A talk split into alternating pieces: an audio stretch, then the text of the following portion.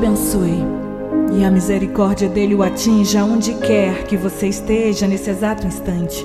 Eu quero que você me dê a honra de juntos fazermos uma oração, amém? Hoje, terça-feira, 24 de outubro de 2023. Antes da gente orar o Salmo 23, nessa terça-feira, deixa eu te fazer uma pergunta. Você controla a porta de entrada da sua casa? Aí você fala, Naninha, por que você está fazendo essa pergunta? Porque a Bíblia diz para guardarmos a nossa mente.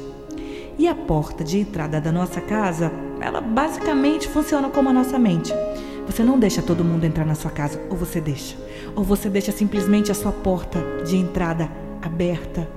Qualquer pessoa entra e sai a hora que bem quer, não bate, não pede licença, entra, faz o que quer, bagunça e sai e fecha o tempo todo.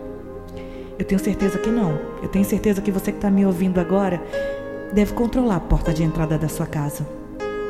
A mesma coisa funciona na nossa mente.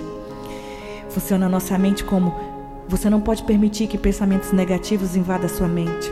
Comentários depressivos faça parte da sua vida. A nossa mente ela funciona da mesma maneira da nossa porta de entrada. A gente tem que vigiar a nossa mente constantemente, assim como a gente tem que vigiar também a nossa porta de entrada. Perceba, se alguém chegar com algum comentário maldoso ou tentar te colocar para baixo, fazendo você se sentir um pobre coitado, uma pobre coitada, desmerecendo do seu talento do seu dom, não dê importância para isso. Continue mantendo a sua atitude positiva diante da vida.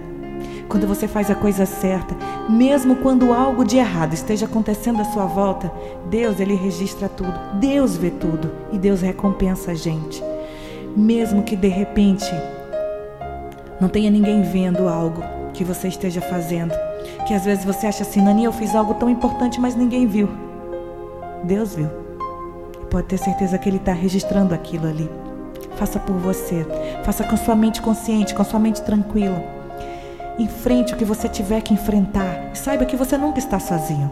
Mesmo quando alguém tente colocar pedras no seu caminho e colocar na sua mente coisas que você não é. Continue fazendo a coisa certa, mantendo-se firme na fé. Deus ele está registrando tudo. Então, a partir de hoje, você vai começar controlar a sua mente, a trabalhar sua mente sempre na fé, sempre na positividade. Eu sei que é difícil, mas tente. Faça um esforço por você, pela sua vida, pelos sonhos que você tem, pela pessoa que você é. Eu te garanto que vai fazer uma diferença muito, mas muito grande lá na frente. Separei pra gente o Salmo 23. E hoje, da mesma maneira, quando alguém disser para você assim: Nossa, você ora todos os dias, eu não vi nada acontecer. Ignora.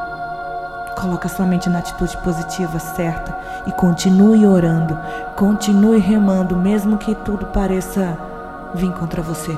Continue orando, continue crendo, seu milagre vai acontecer. O Senhor é o meu pastor e nada me faltará. Ele me faz repousar em passos verdejantes. Leva-me para junto das águas de descanso.